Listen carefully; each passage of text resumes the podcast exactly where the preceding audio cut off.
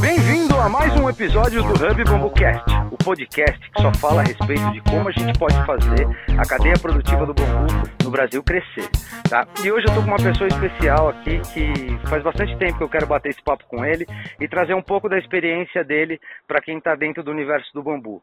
É difícil ver ele publicar alguma coisa nos grupos porque é um cara que está muito ocupado e ele faz muita grana com bambu, não é verdade, doutor? Osmarino Borges. Muito bem-vindo ao Hub BambuCast. É um prazer ter você aqui. Grande satisfação poder fazer essa entrevista contigo, meu caro. Aí, Daniel. Prazer é meu, rapaz. Fiquei surpreso aí com, com o seu, seu telefonema, me convidando. Realmente, eu, eu ralo, ralo demais. Eu estou nessa vida com bambu há 33 anos. Tudo que eu tenho hoje é, foi através do bambu. Eu realmente sou muito grato por essa planta. E quero iniciar aí parabenizando pela sua iniciativa. Eu Obrigado. acompanho, assim, não tenho muito tempo, mas eu acompanho aí é, no grupo, eu vejo você e essas colocações, e eu acho que você é um tempero para realmente alavancar essa cadeia produtiva. Né? Eu estou realmente muito animado, né, para essa, pela, pelas suas colocações e, e fazer acontecer. Vamos ver né? porque no mundo do bambu, assim, tem muitos técnicos, né? e a parte comercial, a parte realmente que precisa né, de desenvolver, a gente não tem esse suporte. E você está vindo aí, eu acho que realmente é, vai, vai dar tudo certo, com certeza. Muito, muito obrigado, Osmarino. Fico muito, muito grato e lisonjeado aí pelo teu, pelo, pelo teu elogio. Mas vamos lá, como você, como você sabe, né, aqui no, no Hub Bambu a gente gosta que as pessoas que estão envolvidas na cadeia produtiva do bambu contem suas histórias. E não é, aquela história de, ah, você conhece fulano, você conhece Beltrano. Aqui a gente tem o primeiro Sim. bloco que é o, a pessoa pela pessoa. Então conta pra gente, de forma rápida, tá? É, Osmarino Borges, como é que ele começou no mundo, é, é, do o que, que, ele fazia antes do bambu, como que ele conheceu o bambu e como ele chegou onde que ele ele está hoje. Mas tem que ser rápido, tá, Osmarino? Que 33 tá anos, bom. velho, não vai caber na entrevista, velho. então, eu vou fazer aqui, eu vou fazer um, um retrocesso aqui. Bem, é, o bambu sempre aconteceu na minha vida, interessante isso, sempre se apresentou. E quando eu era moleque, 9, 10 anos, lá em Olinda, eu sou olindense, é, nascido ali no sítio histórico, ali perto do Colégio São Bento, ali na Praça de Jacaré.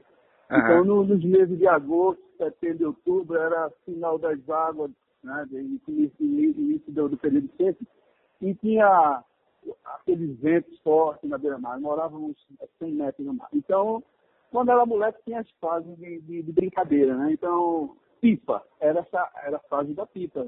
Então, o que, é que eu fazia? Eu preferia fazer pipa com a haste de bambu. Interessante que tinha uns amigos que faziam com o talo do, do, do, coqueiro, e era pesado. E a pipa do bambu, poxa, era magistral, ela fazia marav maravilhismo no ar que impressionante, né? Uhum. Aí, e eu dava preferência ao bambu que vinha pelo mar, ou seja, pela correnteza, pelas hastes que eu pegava inconscientemente, era um bambu já tratado, seco, levezinho, dava para dar o, ângulozinho, dava para dar o, puxar as hastes e fazer ele bem legal. Aí sim, aí passou, né? Uhum. Aí, é, em 81, eu ingressei né, na Universidade Federal Rural de Pernambuco, no curso de Engenharia Agronômica. Né, e quando foi em 84, é, 84 eu consegui um estágio curricular no, no Grupo Monsanto. Isso através da minha irmã, em trabalhava 80, na em 80, em 84 já? Em 1984, exatamente. Eu ingressei na universidade em 81. Uhum. Em 84 eu, eu fui para divisão Santa estagiar nos períodos de férias, ou seja, janeiro, fevereiro. Tá. Final de, final de junho e todo julho. Então tá. eu consegui, através da minha irmã, que tinha né, um acesso lá, né, como assistente social, uhum. mas esse, esse estágio foi é, pelo IEL, né? Pelo, pelo IEL, Estudo Evaldo né? Uhum. Caiu a linha, meu velho. Caiu, caiu. É assim mesmo. Não, mas é assim, é assim, e vai, e vai, e vai com a linha que caiu mesmo, que é pra galera ver que o negócio é, quem sabe faz ao vivo. Isso, isso, isso. Bem, aí continuando, né? Eu estava de estágio e comecei na área canavieira, porque todo, todo agrônomo no, no estado de Pernambuco, a carreira era de ser na área canavieira, muita usina, né? Tá. E Mas você já tinha, época... você, você não tinha nem chegado a se formar ainda, né? Pelo não, não, não, Tá. não, não, não. Você já estava devia estar já nos últimos anos da faculdade, né? Isso, estava nos últimos anos da faculdade. E aí, é, aí eu passei um período na área canavieira e era, assim, eu não gostava muito, na realidade. Eu, mas em um outro período eu fui para a área florestal. Aham. Aí foi o meu segundo encontro com, com o bambu. Poxa, eu fiquei, poxa, quando eu vi aquela floresta ainda, tudo para acontecer, poxa, Daniel, isso aí me deu uma, assim, uma... Pô, mexeu comigo. Mexeu, eu, poxa, aí eu fiquei babando, na realidade, né? Porque não tinha estudo específico para a cultura, né? não tinha em literatura, você não ia na universidade, você não tinha na, na, na- lá na, na biblioteca, eu procurei ver, mas não tinha nada, ainda não tinha internet na época, a gente, era, era difícil realmente. Então, foi aí que me despertou, né? E eu fiquei com aquele sonho, me formar para ver se eu conseguiria alguma coisa com esse, nesse estágio. E como foi em julho do mesmo ano, de, de 84, eu passei o mês inteiro na, na, no, no bambu. Aí foi que estava começando as primeiras pesquisas com, com bambu, com espaçamento, preparo de solo. E foi daí que é, eu conheci Salgado, que foi o Luiz Bal Salgado, que era consultor da, da empresa, né? E ele Aham. estava implantando alguns experimentos, é, tanto no Maranhão como em Pernambuco. Aí, mas só que eu ainda verdinho ainda, né? Conheci ele, conversei um pouco, e aí passou, né? Aí quando me formei em 85, quando foi em março de 86, eu recebi um telegrama do Grupo Industrial João Santos me convidando para uma entrevista de, de emprego com o diretor da empresa, que tinha surgido uma vaga na área florestal, em Coelho Neto. E quando eu tinha estagiado, e como eu tinha preferido, no meus estágios, eu me dedicar a maior parte do tempo, em meus relatórios, foi na cultura do bambu, e aquele, fiz um relatório realmente apaixonante, um relatório bem eh, mostrando eh, a, a potencialidade daquela cultura que, eu, né, que realmente mexeu comigo. Então Aham. eles me chamaram e eu comecei a trabalhar no Grupo João Santos até a data, quando eu cheguei em Colineto, 14 de abril de 1986. Ó, que vou legal. Que É, legal. pra- Cara, quando, quando tem essas datas assim, quando a gente lembra do dia exato, né, bicho? É porque foi uma coisa que marcou, bem a Marcou, nossa vida, né? Marcou, isso, isso. Então você fez quanto tempo de quanto tempo de estágio? Você teve? Eu, foi, eu tive praticamente uns quatro meses, assim, partido, né? Tá, quatro meses partido, aí É. você saiu do grupo e eles te chamaram de novo para voltar já numa, numa posição já de, de, de gerência e direção. É, aí eu comecei, sim. Aí, aí quando, quando eu comecei, né, para aquele Nero, lá tinha duas plantas industriais, uma de açúcar alto e a outra de celulose de papel. Aham. E essa celulose de papel foi que eu fiquei é, é, ligado diretamente é, em Tapajé, né? Fazia papel cartão, 100% celulose de bambu. Mas na época ainda se usava a stick do babaçu. É, mas justamente era um, um- um grande projeto do Grupo João Santos, era o compromisso do grupo, não era usar o babaçu porque era protegido por lei, mas tinha uma concessão, porque ele tinha subido uma massa falida, é, Aham. e uma massa falida de, um- de um- de uma, uma empresa familiar, e que ia substituir a cultura. Aí o que é que aconteceu? É, investiu no bambu. Uhum. né? Aí eu comecei a trabalhar como engenheiro beleza? assumi uma fazenda. Tá. Minha, primeira, minha primeira reunião com a, com a equipe, eu, claro, a gente na, na, na escola a gente é mais a teoria, a prática é outra coisa. É, na, na, na, na prática a teoria é outra, né? Exatamente. Exatamente. Aí reunião com a equipe e foi assim, comecei tanto de parte de supressão de vegetação, né, nessa época, supressão e implantação. Então Tá. a gente recebia bambu, que é o seguinte, não tinha hora para plantar nessa época. A gente pegava o bambu, o material era da haste principal, vinha da Baixada do Maranhão, onde tivesse espalhado o bambu, porque o bambu foi introduzido na época da colonização pelos portugueses em todo o Brasil, né? E nessa eu tô falando, E nessa época você já é o vulgar. Ah, então, era isso que eu te perguntar agora. Nessa época já o Vulgares era o produto foco já da, do, João, do, do grupo João Santos. Isso, isso, isso, isso. Justamente pelo que doutor Salgado, como consultor, né, através do, do, do grupo que convidou ele, mostrou uhum. a potencialidade e, da, e das condições né, de, da climática que a empresa, que a, que a, a cultura suportava no Nordeste e pode esquecer pinos e eucalipto aqui nessa região, né? Por isso realmente foi direcionado. Então eu comecei como engenheiro trainee, fazendo essas implantações, plantio até tinha uma equipe à noite para plantar, tinha, é, foi um desafio para mim, foi um aprendizado maravilhoso.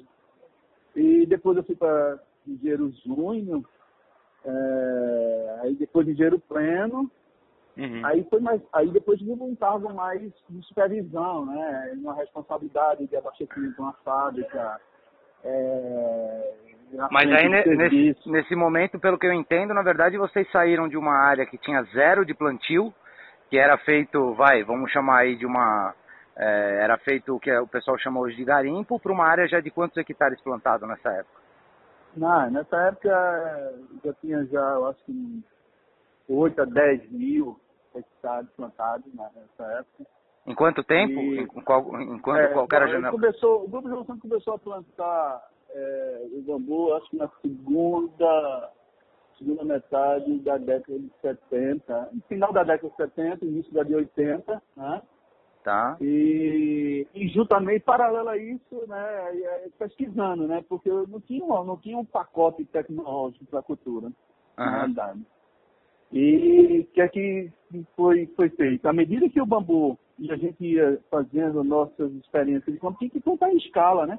E para plantar em escala tinha que, como o bambu é uma gramínea, o bambu dos lugares né, da região é uma gramínea, né? A gente copiou toda a tecnologia do pacote tecnológico da cultura da cana-de-açúcar em termos de preparo de solo, é, uhum. de sucos, sucos em linha, né? Começou com linha simples, depois linha dupla, suco duplo a gente chama, depois quatro sucos, depois oito sucos, depois 16 sucos, aí salgado faz 20, mas e a colheita? Aí depois a gente, paralelo a isso, tinha montado, né? Tinha uma equipe também de pesquisa e desenvolvimento, tanto para o eucalipto como para o bambu.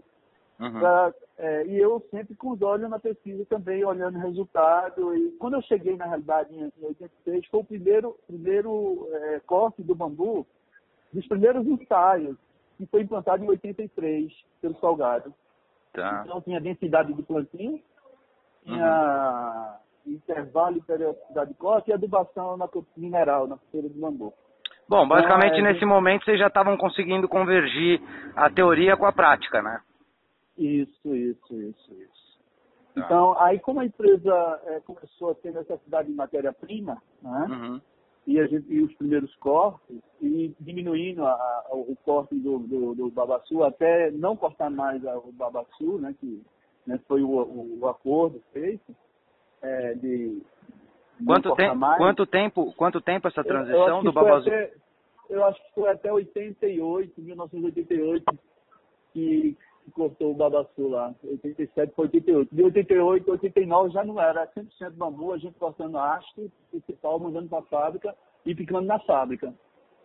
Ah, e... tá. Então o manejo, então o manejo nessa época basicamente era. E, e, o corte era manual ou já era em máquina? O corte manual. Não, não. O corte 100% manual. Era uma equipe, né?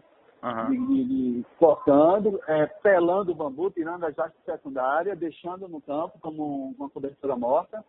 Tá. E carregando esses caminhões como com motocana, que é, que é aquelas carregadeiras canavieira. Uhum. E com os caminhões também canavieiros e chegava na, na fábrica e descarregava ou com tombando ou com a, a motocana e, alimentava o picador. E qual, que era, e qual que era a distância entre... entre ah, é, as, fazendas, as, as, fazendas do grupo ficavam em média 40 quilômetros da fábrica, porque era a estratégia do grupo florestal, é, sair de 40 a 60 e a área canavieira ficava mais próxima, né? Pela, era a estratégia. E era nos vales perto. A gente pegava as piores áreas, né? É, como, como sempre, né? Tipo assim, deixa o, deixa o barranco e a, a parte mais longe pro bambu que os caras se viram, né? Exatamente. Aí foi.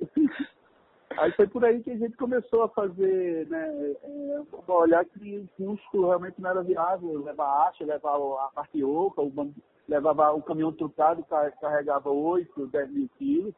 Uhum. E foi a ideia de a gente começar a trazer um picador lá para a fazenda. Aí tá. levamos um, é, o primeiro picador que a gente levou para a fazenda, acho que foi em 89, 89, 90. O picador é Lope Hanson, um picador na tomada de força do trator. A gente alimentava, fizemos os testes, alimentava manual ele ainda, uhum. manual. E ele tinha tipo um basculhante que basculhava na, no caminhão caçamba. É, foram os primeiros testes. Aí pô, ficou legal. Aí, pô, o picador de tambor, o, o ideal, né? Uhum. O chip, os cavacos ficava é, é, num padrão aceitável para o cozimento lá, pra, da fábrica. E, e, do aceito também da peneira que tinha, né? Pra, pra...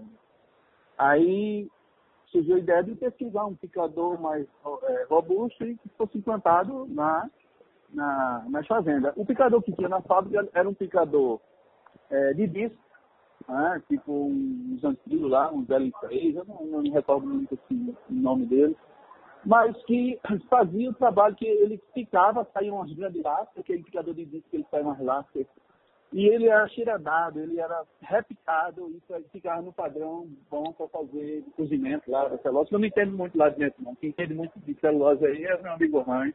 Né? sabe? Mas aí era para campo.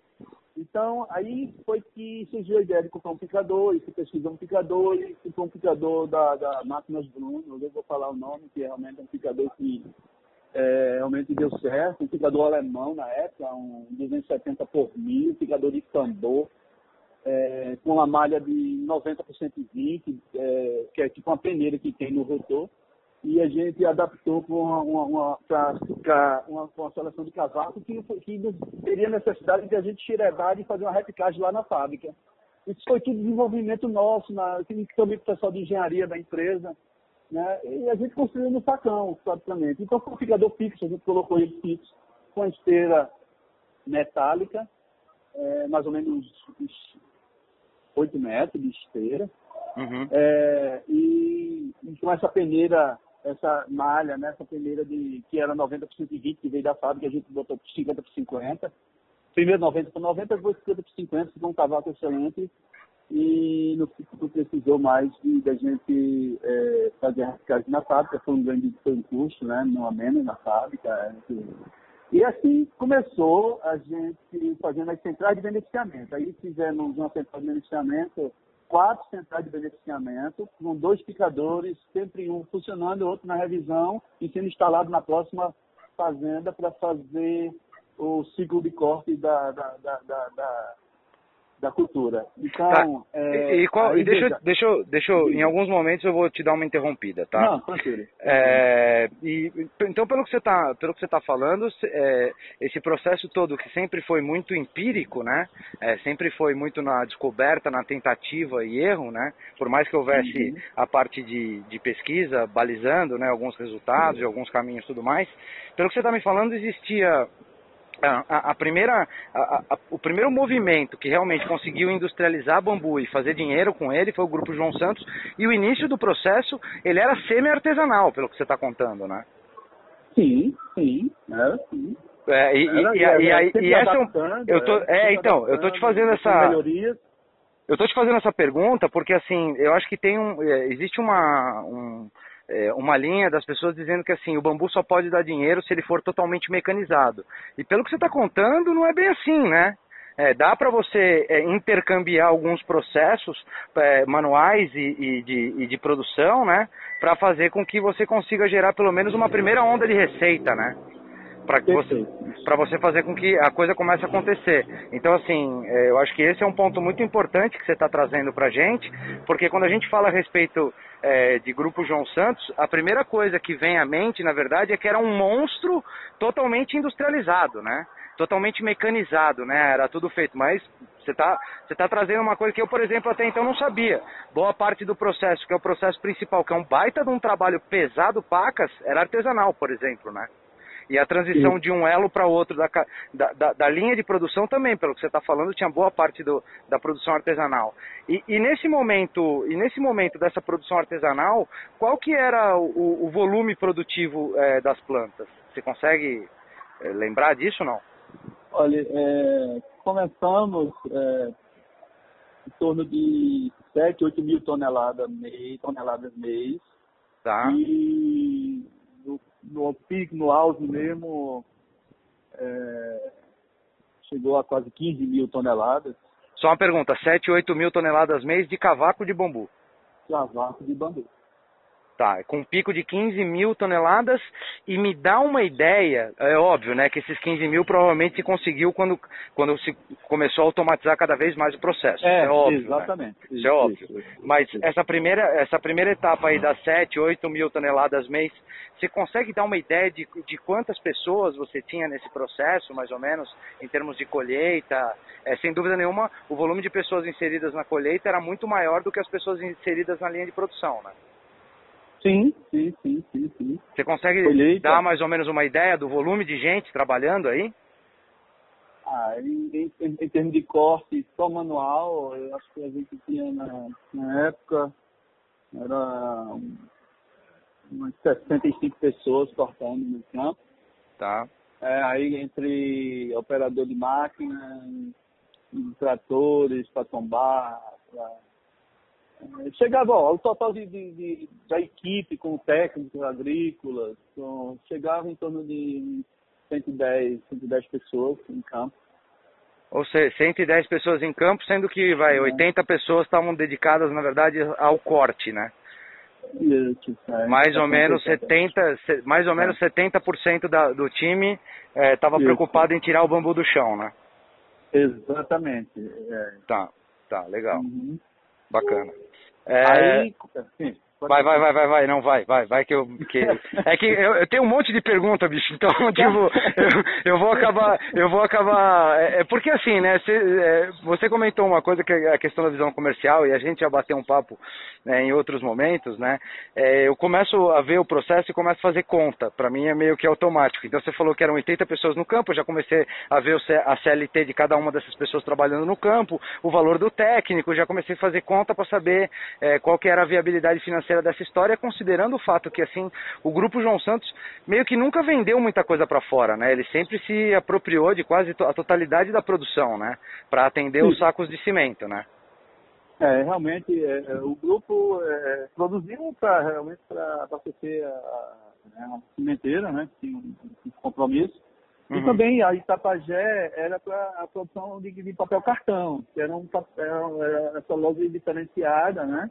Uhum. para caixa, para produtos de medicamento, né? E o apelo da sustentabilidade também. Tanto é que um dos clientes do Grupo Monsanto na época, eu me recordo bem, era Johnson Johnson. Tá. Tinha também o, o McDonald's aquela, aquele, aquele McDonald's feliz, aquela embalagem também, não tinha fatia do mercado também dessa aí, né? É, e você sabe né? me dizer quanto que isso representava em termos do volume total de produção, quanto que ia para o mercado, quanto que era vendido e quanto que a fábrica e quanto que o grupo absorvia da verticalização do processo? Não, não, isso aí eu não, essa aí é a parte mais comercial e eu não tinha muita, muito acesso. Né? Tá. Meu, não, tudo bem. Meu, era mais campo, é, mas em outra oportunidade a gente pode ver um pessoal que tem essa informação, que pode ajudar a gente nisso aí. É, porque assim, aí também surge aquela, aí também surge aquela dúvida, né? Se o João, se o grupo João Santos tinha essa vertente, na verdade, que apontava um super papel para o mercado, é, por que que parou, né? Eu, obviamente, que eu vou te fazer essa pergunta mais na frente, mas eu tenho um monte de perguntas para fazer. Eu vou eu tenho... essa pergunta sua, eu tenho, eu tenho uma resposta. Então, essa, essa, peraí, peraí, vamos deixar essa resposta mais para frente, porque ainda tem mais um monte de, Olha, mais um monte de perguntas. Continuando, aí como a empresa ficou com 100% é, é, abastecendo o bambu, esqueceu o babaçu, não tinha mais o babaçu. Inclusive, na, na, na fundação do bambu, a gente usava o babaçu, claro, na supressão de vegetação, uhum. e usava na fábrica, e depois parou isso, a gente só usava é, bambu. Tá. Aí, no desenvolvimento né, de, de, de, picador, aí a gente ficou é, quando até 3 quilômetros é, de tombo de bambu, que a gente já trazia o bambu e com galho, com com tudo. Deixou o bambu em, de, em haste, né, de, de, de pelar, e a produtividade do homem cresceu e eu diminuí a quantidade de homens, entendeu? Ah, sim, porque você não tinha, você não tinha necessidade da limpeza da vara, né? Perfeito. Aí sim, aí a gente começou a ter ganho, né? Uhum. Diminuir mão de obra, e assim foi é, conquistando né, e viabilizando o processo de campo. Aí é, estudamos também depois, poxa, quando eu passo de 3 quilômetros já, já onera aqui né, minhas despesas com combustível, com depreciação de máquinas, e assim vai, né? Uhum. Então, a gente, poxa, a gente tem que levar o picador para o quintal, perto da, da, do, do lote que gente está colhendo, estrategicamente. É, e sim, e outra, né? Você, você, teria, você tem uma baita vantagem nisso, que é o fato de você não carregar vazio, né? Você está carregando uma, é, uma, um volume processado que vai ocupar uma carga e vai ser muito mais eficiente e eficaz no processo, né? Você otimiza melhor o caminhão, você otimiza melhor a equipe. Mas se tiver um problema para adequar, por exemplo, a entrada das folhas, é, no processo de picagem ou, ou se descobriu como fazer para usar a folha também no processo da. Não, aí você sabe que o bambu é, tem bastante sílica, né? Folha, é, sílica, né? A... Ó, eu não sei, ah, os marinos, eu não sei nada, bicho. Eu tô, eu sou, eu sei fazer marketing, gestão e inovação, bicho. Sobre bambu eu sou um bebê ainda, velho. Eu tô aprendendo. Aí aí atrapalha no processo, realmente atrapalha, mas é benéfico né, para a implantação, porque formiga não ataca o bambu, porque também dá sílica, né? Tá. Praga, não tem praga, a gente não usa agrotóxico na, na, na, cultura, então ela tem essa rusticidade. Tem um lado positivo, né? Tem esse lado negativo na parte da, da, da industrialização, mas a gente tem, tem como é, minimizar isso aí, que, que, é que a gente fazia. A gente cortava o bambu, o bambu vulgares, cortava com só um, seccionava ele, né, na base, uhum. direcionava para um lado e deixava por 10 dias no campo e fazia o planejamento do, dos lotes, né, de, de, né, pela rotatividade da floresta. Tá. E as folhas caíam naturalmente, com o sol, né, daqui Ah, perfeito. E tudo que, né, você, caía, e tudo que né? você trazia era só haste, né? Tanto a principal quanto a secundária. É, é. e quando as máquinas entravam no, no, no, na, na, nos lotes, já vinha, o bambu já vinha pelado com as folhas. Algumas folhas vinham, claro, naturalmente tem que vir, né? Que não, é, não vai ficar. Porque vem em cima, vem, né? Vem impureza, né? No, no uhum. O que é que a gente fez? Pegamos o pessoal de engenharia uhum. e fizemos um tipo um, é, é, no picador, ou seja, sim, aí deixa eu voltar pro picador, eu já estou lá na frente, o picador já não está ainda. tiramos o picador tiramos o picador dele fixo, de central de beneficiamento, e fomos e colocamos em cima de uma carroça. Tá. Aí, carroça, carroça mesmo. Numa carroça, carroça mesmo. Canavieira. Assim, uma carroça, uma prancha. Tá, né? tá, tá. Aí o pessoal de engenharia fez, desenvolveu um projeto muito legal, e um gerador, e a gente não era acionado pelo motor, né? O, o motor do picador era com elétrico. E é, levamos para o campo. E nesse projeto é, se fez, é, colocamos que tinha que ter uma estação de limpeza. Tanto o soprador na saída do cavaco, como uhum. na peneira, nessa peneira que eu te falei, que era, que era 90 por 120, depois passou para 90 por 90, depois 50 por 50. Nessa aí ia muitas impurezas. E também aí seria, aí seria a etapa de limpeza, ou seja, tem que sair a sujeira aí, os galhozinhos que não eram picados também não era bom para o processo.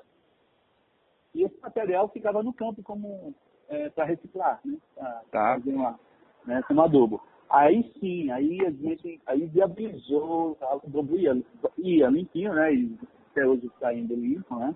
Uhum. E paralelo a isso, é, surgiu no mercado é, um, um, um, umas carregadeiras tipo canavieira, né? Foi projetada para a cana e é um projeto lá da África do Sul é, e a uma empresa da, em Pernambuco é, trouxe o projeto e ficou fez a fábrica e é o, o nome dessa dessa, dessa, dessa máquina é, é da é Bell, máquina de Bell e tá. tem também essa supercarregadeira é, Super T que chama, também que é um tipo todo hidráulico, né? Um triciclo com um eixo louco e a gente adaptou para o bambu, tirando, que era o pneu duplado, né, os pneus maiores, a gente colocou um pneu simples, mais um pneu Forest para pisar em cima do estoco de bambu, para não furar, uhum. e tem uma longevidade. E o eixo louco, o pneu também a gente colocou um pneu industrial. Tudo isso aí desenvolvemos foi na prática, olhando, vendo o que teria que fazer, e essas máquinas até hoje estão tá dando certo lá. Claro que a gente, esse processo está evoluindo, que hoje você já vê já a máquina, o trailer já já sendo usado né, no corte de bambu, já está saindo os nomes. Tem o Stirling também fazendo tombo. Então, é, o bambu hoje, realmente, é, é, o grande gargalo na época nossa era justamente a colheita. E hoje Sim. eu não vejo mais, hoje eu não vejo mais gargalo no bambu. O bambu vai está acontecendo no país, principalmente como biomassa, né? A gente vai chegar lá né? É, mas olha, olha, olha que só um, só um, um adendo aí, né? Olha que legal. Vocês desenvolveram um processo, é, é por, aí você está falando de uma coisa que é, é por isso que eu gosto de, posso estar até errado no que eu vou falar agora, tá? Mas é por isso que eu digo que as pessoas não percebem o valor do bambu. Você está falando que há 20 anos atrás vocês tinham um gargalo que vocês resolveram, transformaram esse processo num processo extremamente mais eficiente, né? É, e hoje que você tem uma linha de produção totalmente desenvolvida, a, a, fábrica que desenvolveu isso não tem o mesmo volume de produção que tinha antigamente e agora que começa a se despertar o, o interesse de algumas pessoas na área de biomassa. É esquisito isso, né, Osmarino? Realmente é, realmente é muito esquisito. É, é, por, é, é, por isso que eu costumo bater muito na tecla, e eu posso estar enganado, óbvio, eu não sou o dono da verdade, longe disso, mas é por isso que eu digo que, assim, é um dos trabalhos mais importantes que a gente tem que fazer hoje, é um trabalho de aculturamento, cara. Porque se você tem uma linha de produção que ela está totalmente é, viabilizada, Dominada, dominada. Dominada, né? E viabilizada. Já se sabe o resultado é, né, que é, é possível obter através dessa linha de produção. Os problemas foram sanados né? É... Cara, é impressionante, bicho, assim, é, aqui é legal que assim, eu moro numa eu moro numa eu moro numa cidade de, de interior, que é como se fosse uma cidade, eu estou a 50 quilômetros de São Paulo, mas eu estou numa cidade de interior, na verdade, que é, aqui o pessoal ainda vende pão na motinho, sabe? É, então ainda passa o carrinho do... Legal. É, ainda, ainda, o escritório fica em São Paulo, mas eu, eu me afasto, né, de São Paulo. Mas, cara, tem uns negócios que você só vê aqui, ainda passa aquele tiozinho é, com a bicicleta... É, falando a respeito da missa no domingo, sabe? Tipo, ah, é, é, é, uns negócios divertidíssimos, velho. Mas desculpa te cortar aqui, acabou de passar um desse aqui do lado, deve ter até vazado o som. E eu falei, meu, deixa eu comentar isso.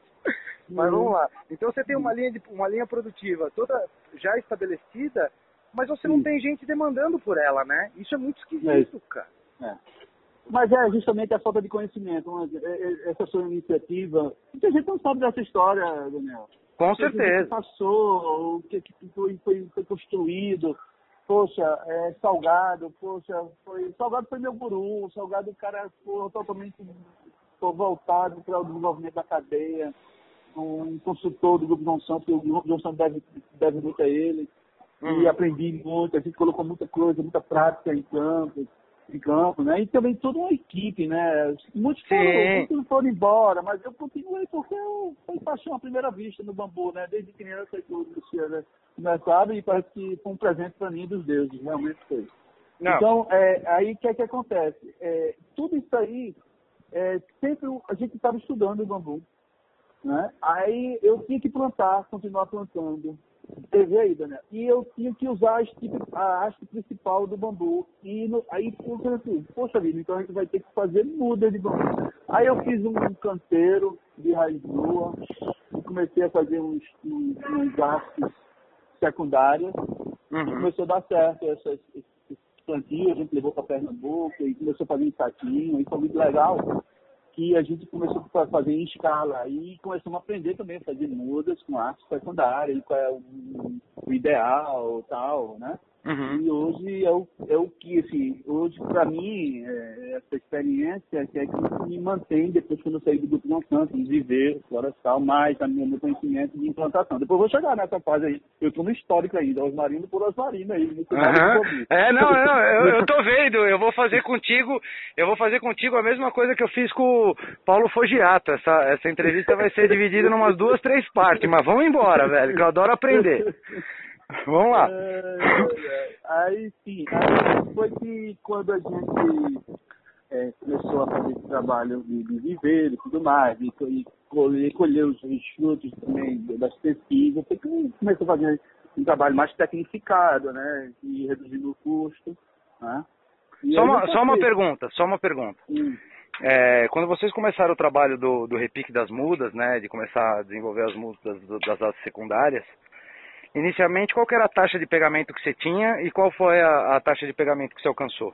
Não, é, com a haste principal, quando você, você é, quando usa a haste principal, tem de cana, né? Uhum. Porque a cana é mais o rebolo, a gente usava a haste de, um, de um metro e vinte, dois e vinte, aliás, de dois e vinte. Uhum. E o plantio em si, o que, é que acontecia?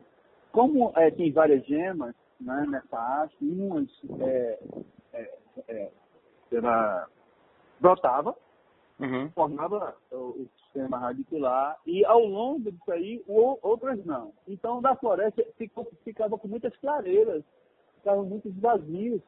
Era uma das, assim, uma dos, um do lado negativo de plantar o bambu em, arte. Na Bahia se planta muito isso aí, mas aí tem que fazer com corrente, pela corrente você usava muito material. É, ou seja, você acorrentava a, a haste.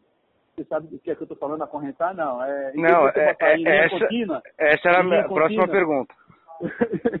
em vez de colocar em linha, em linha o bambu, você colocava, por exemplo, 2,20, é, aí você botava 1,10, 1,10, um assim junto da outra, aí ficava corrente, entendeu? Aí sim, minimiza um pouco essa, essas clareiras que podem acontecer. Mas para você é porque só, só vamos ver se eu, se eu conseguir entender direito. Quando você acorrenta, você aumenta o número de indivíduos no solo para poder brotar e se algum deles tiver falha, um preenche o lugar do outro. Exatamente, exatamente. Tá. Aí sim, aí minimiza isso aí. Mas eu não conheço de bambu, eu não conheço de bambu, mas eu conheço um pouco de lógica. Manda é, bala. Mas, é, mas, é, mas o lado negativo disso aí, se você tiver nesse bambu aço, tá, principal, você plantar ele e tiver um déficit hídrico, ele não corre, né, para a gente fazer aquela formação que a gente faz em viveira de 45 a 60 dias, de uhum. dar uma mordomiazinha e depois ir para a aclimatação, ele não vai, não vai ter isso direto no campo, né? Tá. Então, tá. agora, não sei que você tem uma boa distribuição de chuva a situação pluviométrica que tem lá na Bahia, afinal o pessoal da, da Penha tem. Eu conheço muito bem, em 2000 eu estive lá, eu até fiz um, eu montei um viveiro, mas não era grupo Penha, não, era outro grupo. E montei um viveiro e plantamos ainda lá uns 10 hectares de muda. Né? Mas tem boa distribuição de chuva, apesar de que está no Nordeste, e tem um solo, rapaz, solo magnífico, maravilhoso, então. É, mas aqui, para a nossa região aqui. Ó, oh, você acabou, você acabou de falar uma coisa que agora eu vou. Agora eu quero romper um segundo mito que a gente escuta. É, desculpa, bicho, eu vou te fazer um monte de pergunta, velho. Eu vou te fazer um monte de pergunta, tá? Você acabou de falar, o eu, solo é ótimo. Daniel, ah. Daniel eu, estava, eu, estou, eu estava devendo isso à, à comunidade babuzeira. Apesar não. que nas minhas palestras eu, eu coloco alguma coisa, né? Dessa, não, que, história, né? assim, eu acho que sensacional a tua a tua iniciativa de aceitar fazer a, a entrevista. Eu acho que a gente precisa mais disso e esse e esse essa ação do Hub Bambu, né, de entrevistar vocês, eu acho que é vital, bicho, porque às vezes a gente fica. Eh, eu vejo muito nos grupos a recorrência de dúvidas que seriam facilmente sanadas se houvesse um registro disso que você está falando, né? Então, por exemplo, se eu quiser conhecer a respeito de, se eu quiser conhecer a respeito, o nosso objetivo aqui como Hub Bambu, o que, que é? Ah, eu quero conhecer a respeito da produção de bambu vulgares para biomassa. Cara, para que que eu vou ficar perguntando para 370 mil pessoas com conhecimento zero se eu posso primeiro ouvir a entrevista com o Osmarino, que é o especialista no assunto?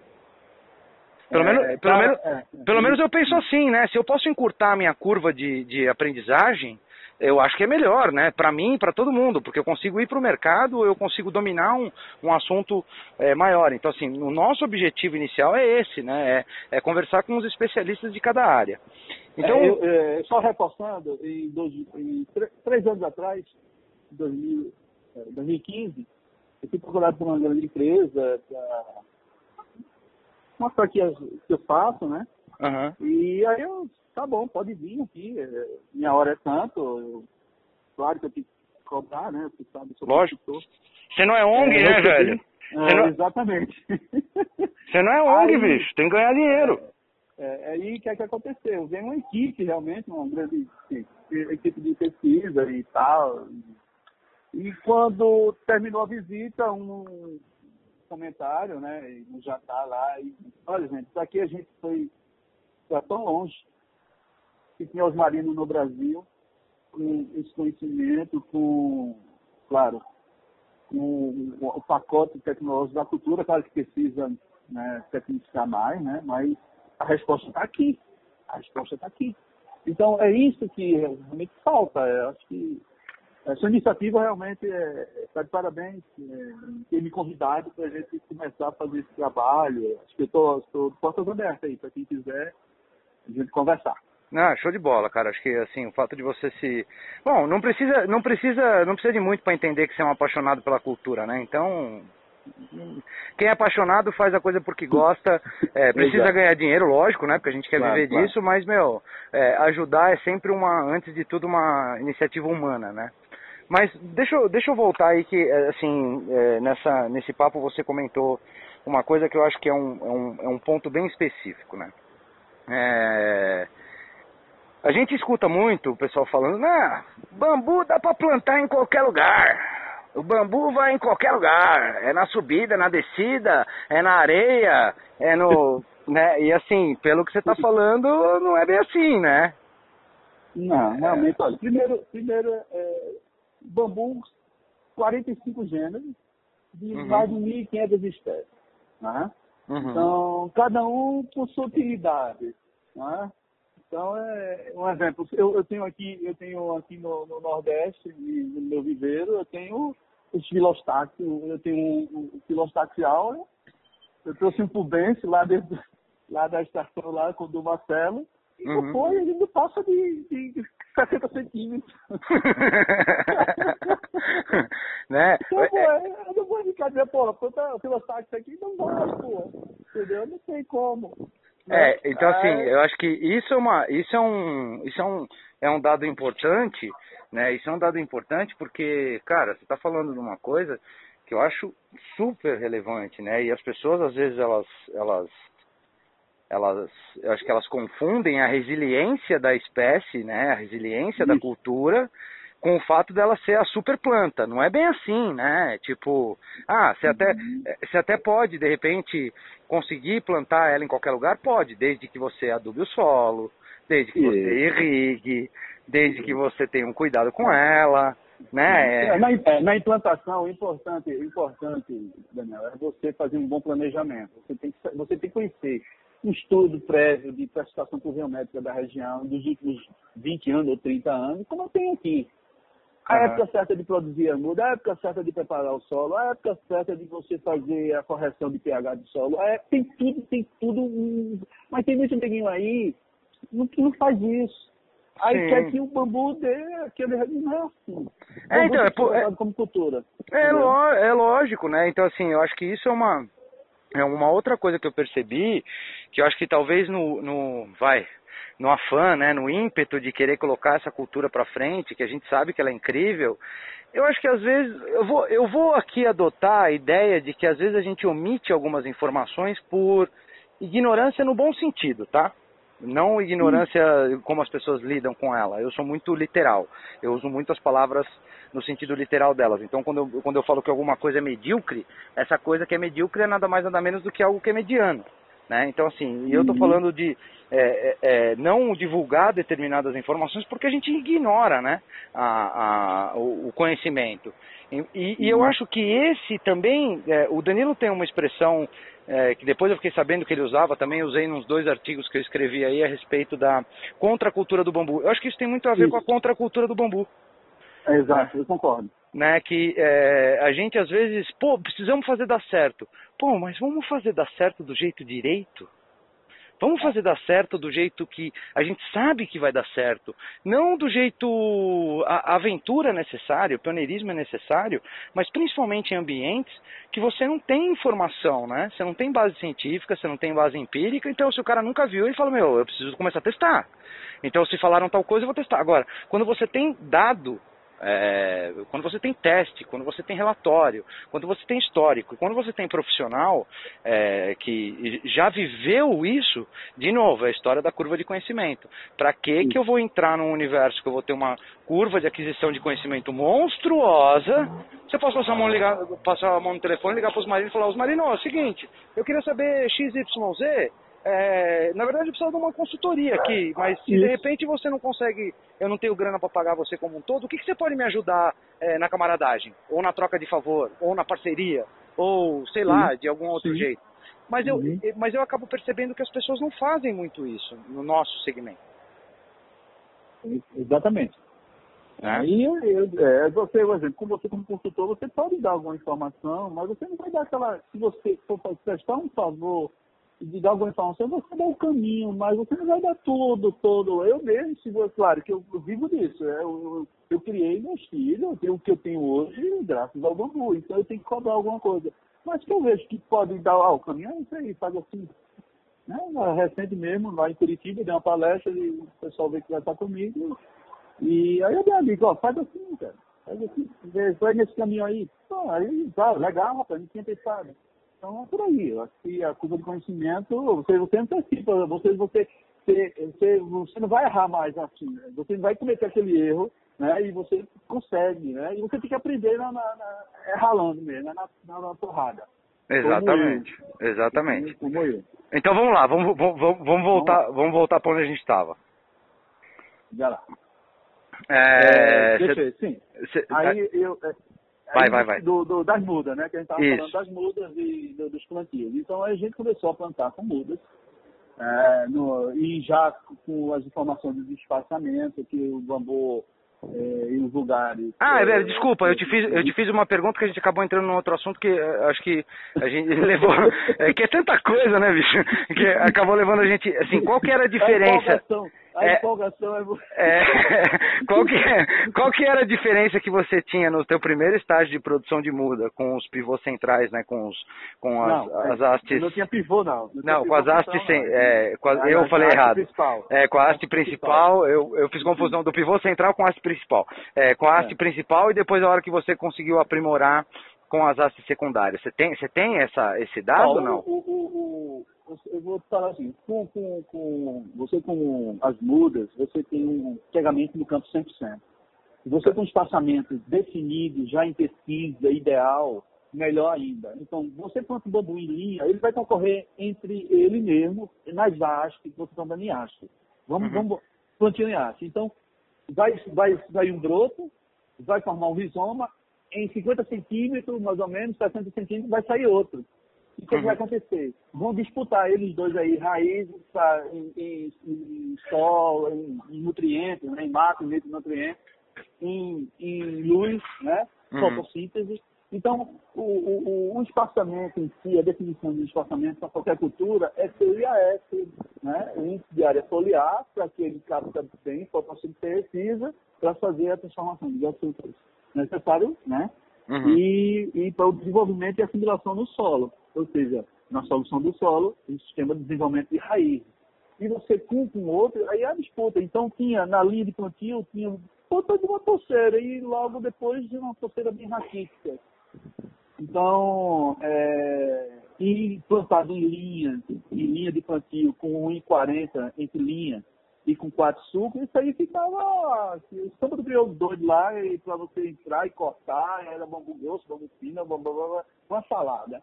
E uhum. você no plantio já com mudas, sadias, plantio, um exemplo, o primeiro, o primeiro dos espaçamentos para celulose lá, a gente, é, em pesquisa, a gente adotou presidente plantas de sete de rua, mas você pode adensar mais, né? Uhum. Você adensa mais. Então, tem várias, vários resultados de pesquisa que você pode mexer dependendo do que você quer, a sua pretensão. Então, eu tenho isso, essas informações. Não existe receita de bolo. Muita gente aí, tem neguinho aí falando, ah, o, bambu tem que primeiro corte é com três anos. Sim, é o bambu da vulgar que a gente estudou, porque o aço é diferente. Até o Domingos colocou na entrevista dele e realmente com muita propriedade. O, o ciclo cenológico da cultura né? tem o seu, né, a sua formação de rizoma. Pô, ele está falando de dendrocálamo. O gênero dendrocálamo é diferente do gênero bambuca. Né? Uhum. O gênero Tisostat, que é um, que é um que é um bambu mais ornamental, ele também tem, é diferenciado. Então tem que ter um estudo específico. Né? Uhum. Então o bambu a gente está, assim, tem, tem lugares, tá, é o norte, mas precisa de, de, de estudos, o Magno mesmo, o Roberto Magno lá no, no, no, no Goiás, ele Goiás. um trabalho brilhante lá com arte, tem uhum. o, Pereira também em São Paulo, e também, e também com o Strictus, eu mesmo aqui, o Strictus, dentro da classe Strictus, aqui no Nordeste, uhum. ele não rebrota não, isso me preocupou bastante, tem gente cantando aí, no, no né, pô, dá uma segurada, até eu aconselhei, até um, um amigo Ó, vai estudar mais isso aí, porque aqui, mesmo aguando a planta quase todo dia, irrigando no pé dela, ela não rebrota não. Alguns torceiros rebrotam. Por que isso? Vai ter que responder em pesquisa. Entendeu? Sim. É, e tem não, o cara até. Bambusa bambus. Sim. Bambusa, pô, vai estudar o bambusa bambus, rapaz. Não é bambusa vulgares, não, é diferente. E outra entendeu? coisa, né? O cara até pode fazer isso. Mas não adianta o cara fazer isso querendo esperar o mesmo resultado da cultura do vulgares no lugar onde o vulgares vai bem, né? Perfeito, isso, isso, isso. É, acho que assim, é. Eu, é, isso, isso é outra coisa que também eu noto bastante. Ah, porque vamos combinar, é, são mil e mais de 1.500 espécies. Isso, tem comportamentos isso. diferentes. Algumas delas estão mais preparadas para áreas de clima mais frio, outras para áreas de clima mais, mais, mais quente, algumas para áreas mais úmidas, outras mais áridas. E a gente está falando de um país que, porra, é um continente, né, bicho? É, dimensões continentais, né? É, é, um continente, né? É, então, é, é. querer colocar tudo no mesmo bolo e definir que os resultados vão ser semelhantes é, antes de tudo, sandice, né, bicho? não existe a receita de bolo para. Com né, certeza. Que resultado, algum resultado e algumas coisas que saem aí, mas precisa realmente é, cada, cada macaco no seu lado. Com certeza. Né?